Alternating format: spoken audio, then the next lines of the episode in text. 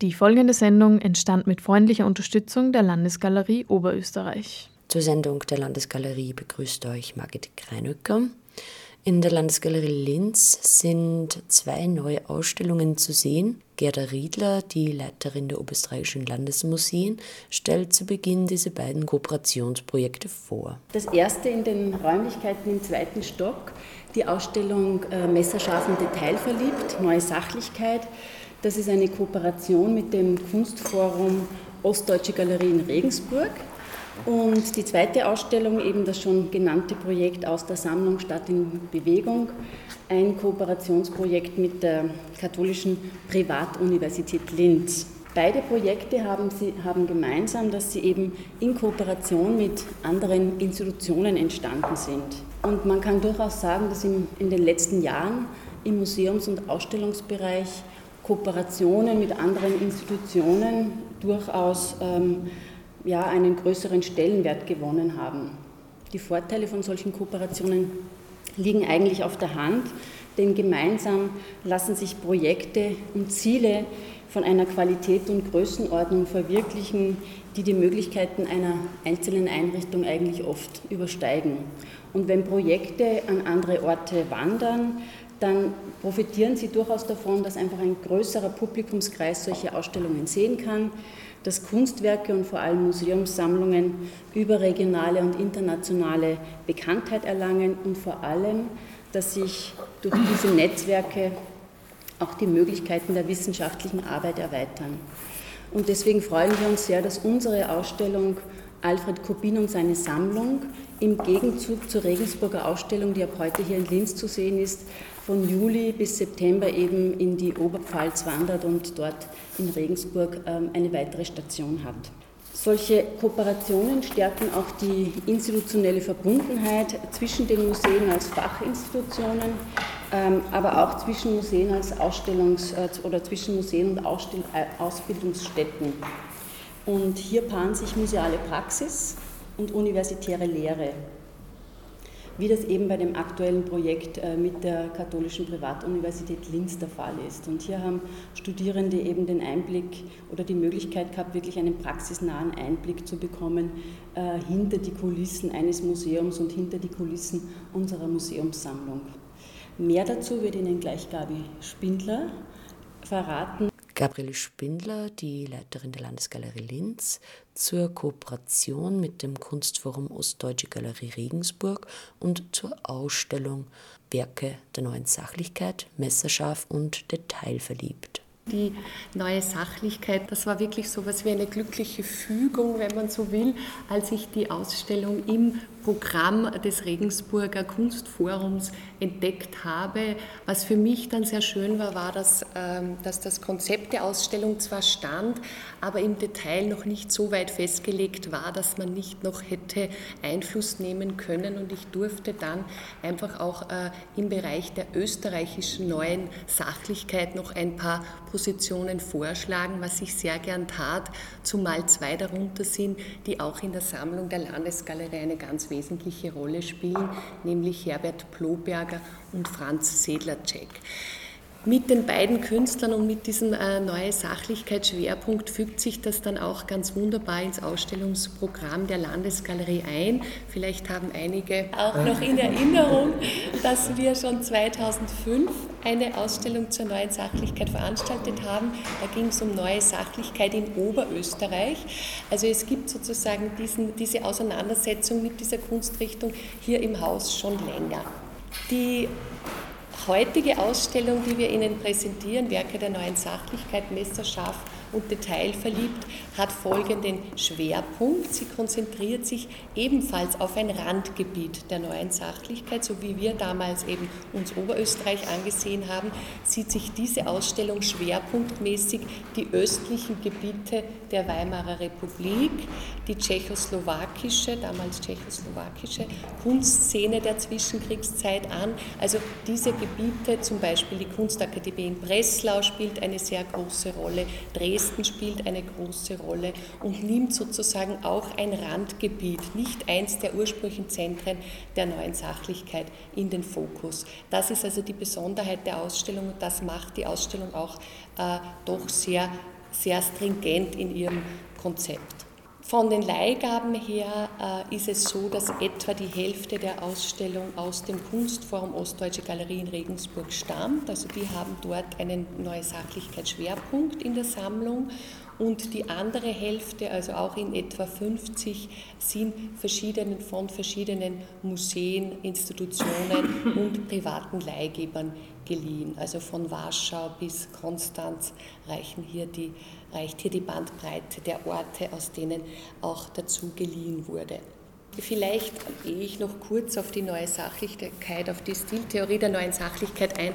Der Begriff wurde 1925 geprägt und zwar von einem Kunsthistoriker, Gustav Hartlaub. Der hat die erste Ausstellung in der Kunsthalle Mannheim zur neuen Sachlichkeit veranstaltet, weil er festgestellt hat, dass seit dem Ende des Ersten Weltkriegs, äh, seit dem Beginn äh, der 20er Jahre, sich in Deutschland eine neue Kunstrichtung manifestiert interpretiert, die er eben als neue Sachlichkeit bezeichnet hat, die sich sehr stark vom Expressionismus, der davor ja sehr präsent war in Deutschland, unterschieden hat.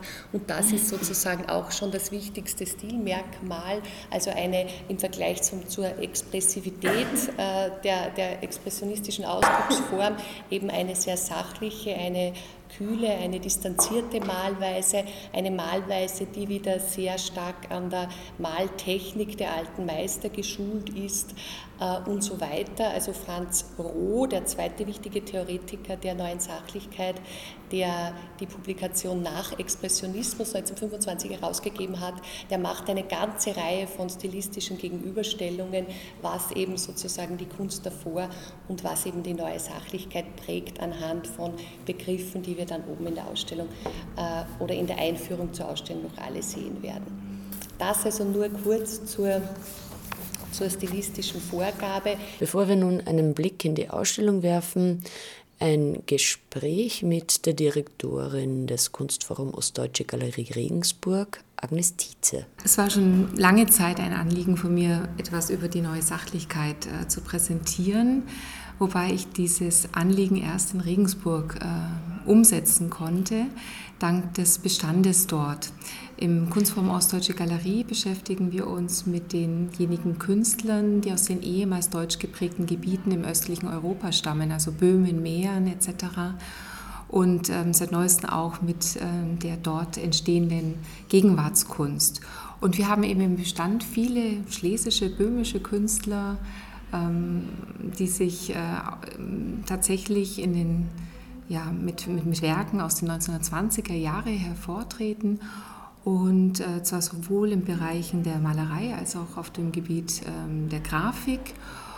Und mir fiel einfach auf, dass einige Künstler wenig bekannt sind und noch wenig gezeigt worden sind. Und mein Anliegen war es, die mal zusammen mit dem klassisch etablierten Kanon der neuen Sachlichkeit zusammenzubringen.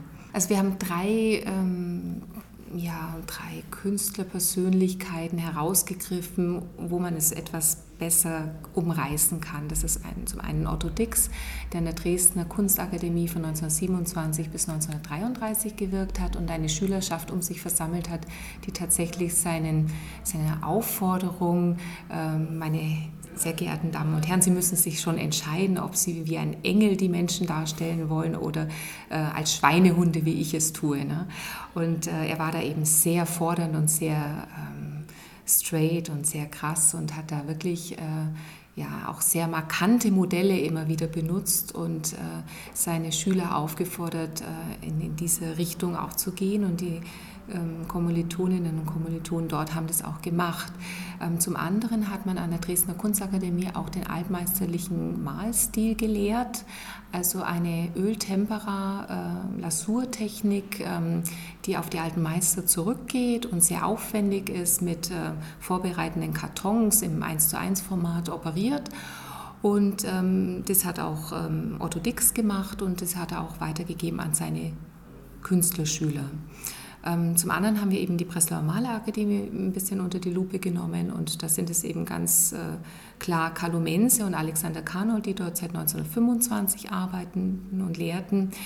Ähm, gleichwohl ist eben 1925 ein Datum, das bezeichnend ist für die neue Sachlichkeit, denn damals hat Gustav Friedrich Hartlaub in Mannheim in der Kunsthalle die namensgebende Ausstellung formiert, ähm, Werke der neuen Sachlichkeit, ähm, hat damit auch den, den Titel oder den, den Stil einen Namen gegeben. Ähm, er hat 124 Werke vereint äh, von ähm, ungefähr 32 Künstlern, aber nicht alle waren tatsächlich äh, deutscher Abstammung. Ähm, er hat aber im Titel eben auch ähm, auf die deutsche Malereientwicklung hingewiesen, was aber nicht korrekt ist. Und gleichzeitig hat Franz Roh über die neue Sachlichkeit gearbeitet und er hat auch 1925 publiziert über das Thema. Er hat das Ganze in den gesamteuropäischen Kontext äh, eingebettet äh, und zwar richtigerweise auch so eingebettet. Und ähm, ja, und auf diesen Pfaden sind wir eben gewandelt in der Ausstellung. Mhm. Die großen Zentren, die waren ja München eigentlich, natürlich Berlin und Dresden, äh, aber es gab eben auch Zentren in Karlsruhe und in Köln, äh, also mehr westlich.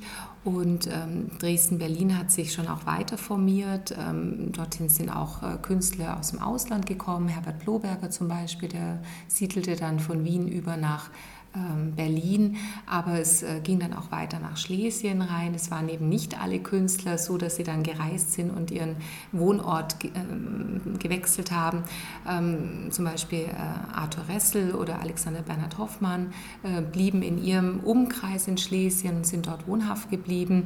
Andere Künstler waren zur Ausbildung in Dresden und Berlin, sind aber wieder zurückgekehrt. Und ähm, dann gibt es natürlich auch die Künstler, die wir auch mit aufgenommen haben aus den Nachbarländern. Ähm, die tschechischen Künstlerinnen, die sind äh, eigentlich kaum nach Deutschland gekommen, vielleicht mal kurz für eine Studienreise ne? Mhm. und haben aber trotzdem ganz parallele Entwicklungen verfolgt. Wir haben jetzt äh, drei ähm, Künstler aus ähm, der ehemaligen Tschechoslowakei mit dabei, einen äh, männlichen Künstler und zwei Künstlerinnen. Und es erstaunt in der Tat, denn äh, es sind auch die Frauen, die mit zu denen gehören, die als Erste an der, an der Prager Kunstakademie studieren durften überhaupt. Ne? Ähm, weil ich, ähm, ab 1918 ungefähr war das Studium überhaupt freigegeben für Künstlerinnen. Ne? Und ähm, Milada Marisova ähm, ist äh, genauso wie ihre Kommilitonin äh, Vlasta Fostrebalova-Fischerova auch ähm, nach äh, ihrer Ausbildung noch nach Paris gereist und haben sich dort weitergebildet und haben jeweils einen sehr eigenständigen Stil entwickelt. Ähm, die Tschechoslowakei war eigentlich der einzige ähm, Staat, der ähm, nach dem Ersten Weltkrieg, nach diesen Erschütterungen durch den Ersten Weltkrieg und den Veränderungen auch innenpolitisch sehr gut dastand, aber gleichwohl gab es da eben auch diese Bewegung. Das fand ich einen ganz interessanten Aspekt. auch im Hinsicht auf einen sozialen Realismus, ne? also der auch die neue Sachlichkeit, auch diese veristische Komponente bekommt. Und äh, bei Milada Marisova sind es äh, ganz unterschiedliche Themen. Sie hat sich eben in Paris sehr viel von ähm, ähm, verschiedensten Figuren, Personen, äh, auf die sie getroffen ist, auch im, in der Tanzszene äh, beeinflussen lassen und inspirieren lassen. Bei ähm, ähm Foster Balova Fischerova sind es eher private, familiäre ähm, Erlebnisse, die sie verarbeitet auf einer sehr ähm, ähm, hohen Art und Weise, auf einer sehr niveauvollen Art und Weise, ähm, die bei uns hier, also zumindest in Deutschland, wenig bekannt war und äh, ich denke, das ist auch wertvoll, gestellt zu werden. Ja.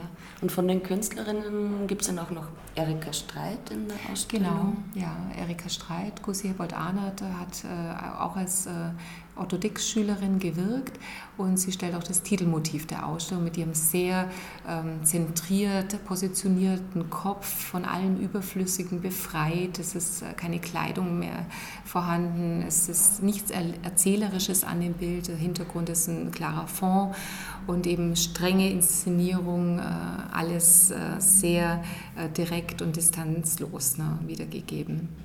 Die neue Sachlichkeit war zumindest in Deutschland sehr en vogue in letzter mhm. Zeit. Mhm. Ähm, tatsächlich äh, auch im Ausland, auch in Amerika ist es gerade wirklich ein, ein Trend. Ähm, ich glaube aber, dass es wichtig ist, nicht immer nur den etablierten Kanon zu zeigen und ähm, die Werke, die man schon öfters gesehen hat, sondern dass man auch mal andere Werke zeigt. Natürlich ist Otto Dix ein wichtiger Künstler und er hat äh, auch wichtige Kunstwerke gemacht, aber es ist doch interessant zu sehen, wie sich sein Stil weiter tradiert, wie andere Künstler in seinem Umkreis reagieren, wie Künstler reagieren wie Arthur Ressel, der eben nicht bei ihm studiert hat, aber doch Anklänge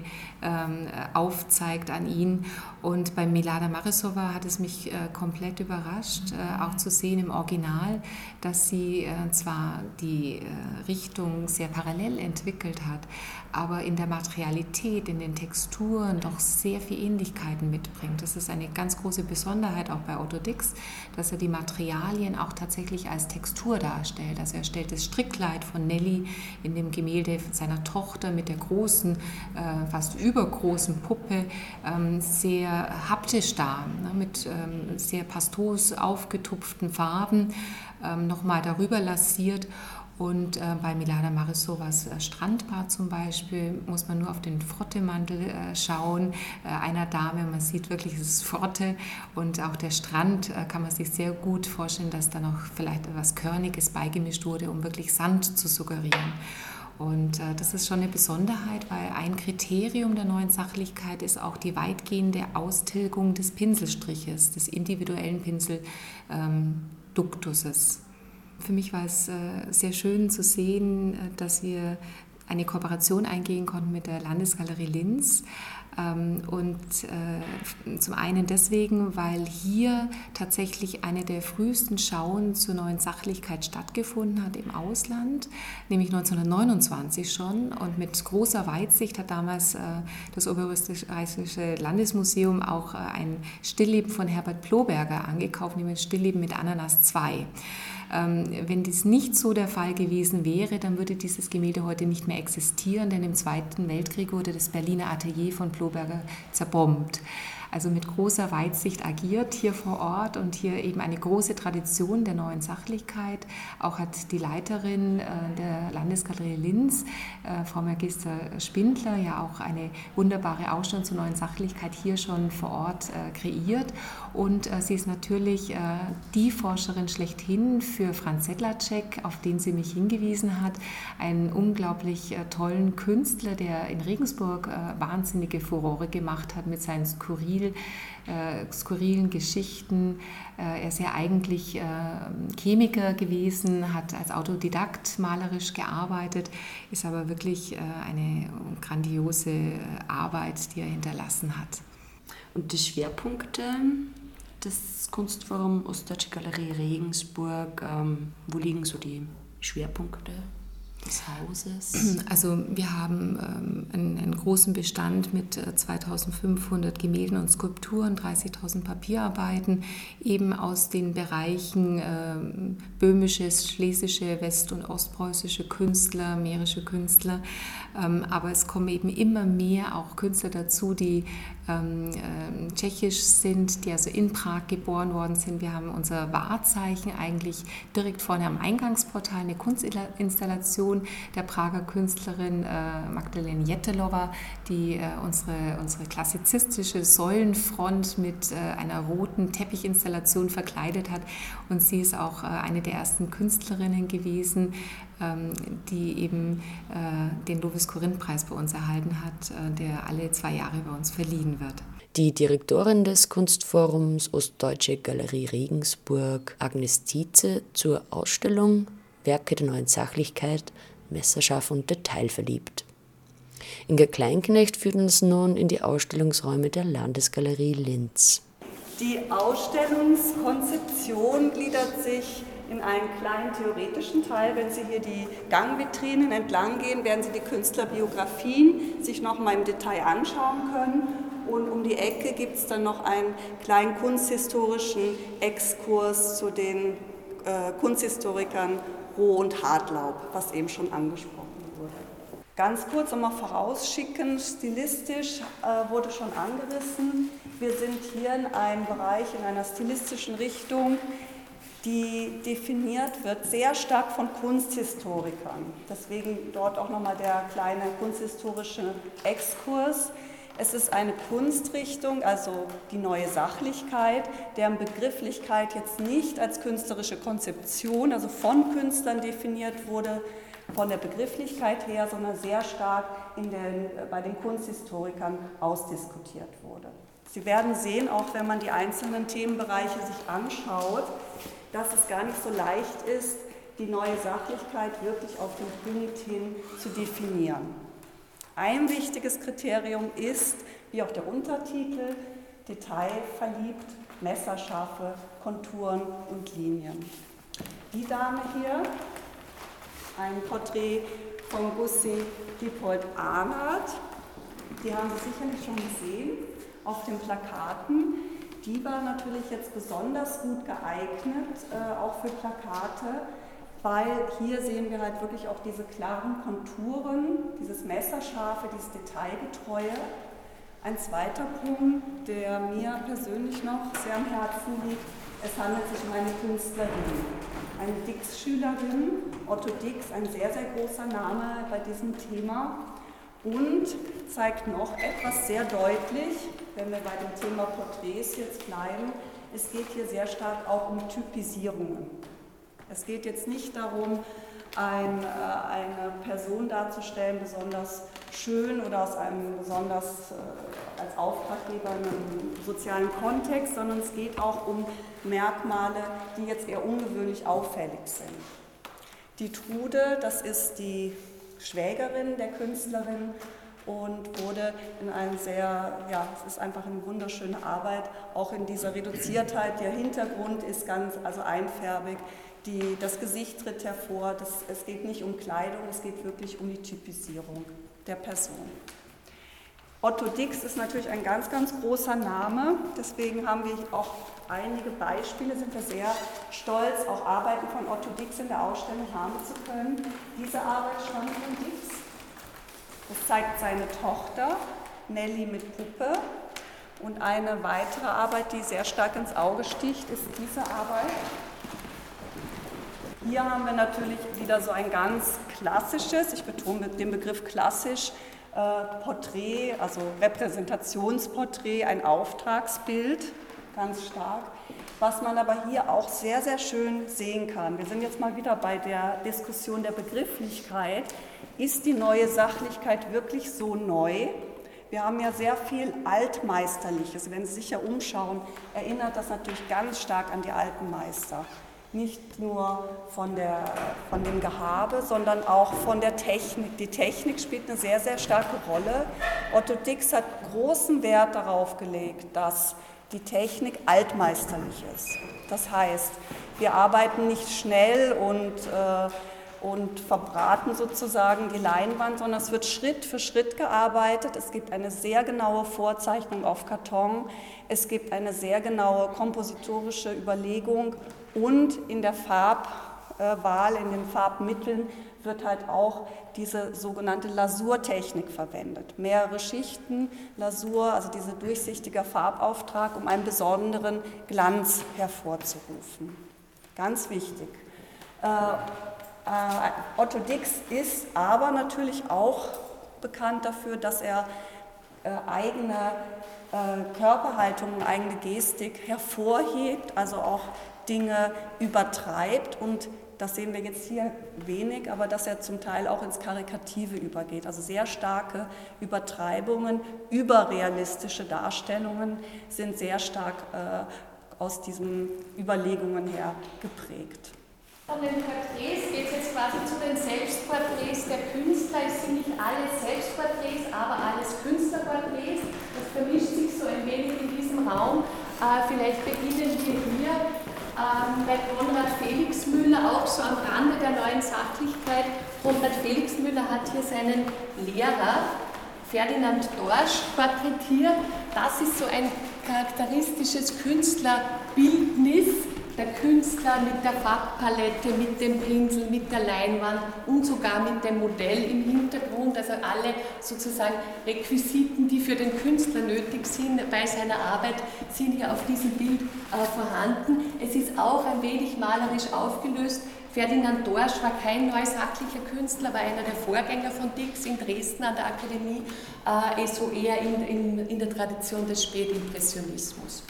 Äh, und im Vergleich dazu eben ein sachlicher, ein wirklich wieder sehr sachliches Porträt von äh, Bernhard Hoffmann oder auch hier von Franz Radziwill. Franz Radziwill ist einer der bedeutendsten Künstler der neuen Sachlichkeit in Deutschland. Er hat auch parallel zu Dix in Dresden unterrichtet. Äh, das Selbstporträt mit roter Bluse, was bei Radziwill immer ganz auffällig ist, ist, dass die neue Sachlichkeit bei ihm, finde ich, immer diesen Begriff, diesen zweiten Begriff, der oft verwendet wird, nämlich magischer Realismus, sehr gut gewählt, weil immer so, so äh, seltsame äh, Anteile in seinen Bildern sich finden. Wir werden das bei den Landschaften dann noch sehen, äh, die, die, die den Zusammenhang irgendwie magisch verklären. Also die Sachlichkeit des Porträts steht da diesen äh, Gebilden gegenüber, die im Bild eben bei ihm immer wieder auftauchen. Dann möchte ich Ihnen in diesem Raum vor allem noch zwei tschechische Künstlerinnen zeigen, die sowas wie eine kleine Entdeckung sind äh, innerhalb dieser Ausstellung. Äh, Agnes Tietze hat sich eben auf, in der Tschechoslowakei, damals hieß das so umgesehen nach neusachlichen Positionen. Diese Kunstrichtung war wenig präsent an sich äh, in, in Tschechien damals, aber sie hat eben einige Künstlerinnen gefunden, die dennoch ganz faszinierend sind äh, in Bezug auf die neue Sachlichkeit, vor allem dieses Strandbad hier von Milada Mareschowa, wo sie einfach diese, diese äh, Welt der gut, gutbürgerlichen, äh, des gutbürgerlichen Milieus mit seinen Vergnügungen am Strand, auch dieser oberflächliche Kaffeetratsch bis hin zu Bällen und äh, Tanzvergnügungen, äh, wo eben äh, alle diese die Personen in, diesen, in dieser typischen Mode auch der 20er Jahre äh, auftauchen und gleichzeitig aber in den Gesichtern dann doch auch ein wenig karikaturhafte Verzerrung auftaucht, wenn man genau hinsieht, ja, wie die Damen äh, aussehen von der Nähe. Also eine ganz schöne äh, Entdeckung, eigentlich innerhalb der tschechischen Kunstraum bekannt, Milada Marischowa und ganz ähnliches gilt für ihre Freundin, ihre Künstlerfreundin äh, Vlasta Postrevalova-Fischerova, ähm, wo ich Ihnen ganz kurz den Inhalt dieses Bildes erklären muss, weil es irgendwie so, ähm, so spannend. Äh, sie stellt sich hier selbst dar in diesem Bild. Das Bild heißt Anstalt Katraschinki, also das ist eine, eine äh, Anstalt für Nervenkranke, also eine psychiatrische Anstalt, in die sie eingewiesen wurde. Sie stellt sich hier selbst dar mit ihrem Kind nackt. Die zwei Männer sind einerseits ihr Mann, ähm, der äh, Literaturwissenschaftler Ottokar Fischer und der Arzt, der Psychiater dieser Anstalt. Äh, da gibt es folgenden Hintergrund. Sie hat eben, sie hatte, äh, war Künstlerin und hatte sehr, ihr war sozusagen ihr persönlicher Freiraum sehr wichtig, hat immer für diesen gekämpft und hat dann zwar diesen Literaturprofessor geheiratet und waren auch glücklich miteinander. Anfangs hatten dieses Kind und sie hat dann aber, ist dann aber sehr schnell an diesen Bedingungen gescheitert, die eine Ehe damals bedeutet haben. Das ließ sich nicht vereinbaren mit ihren äh, persönlichen Freiräumen, die sie haben wollte, mit ihrem Künstlerdasein nicht vereinbaren. Die Erwartung der bürgerlichen Gesellschaft an eine Mutter war eine andere und er hat dann nach der Trennung eben behauptet, äh, sie sei eben psychiatrisch gestört und hat dieses Gutachten von diesem Psychiater anfertigen lassen, um eben das Sorgerecht für das Kind zu bekommen. Und sie hat das sozusagen ganz unmittelbar in ihrer Kunst verarbeitet. Die Ausstellung Werke der neuen Sachlichkeit, messerscharf und detailverliebt, hat noch viel mehr zu bieten, als in diesem Beitrag Platz hat.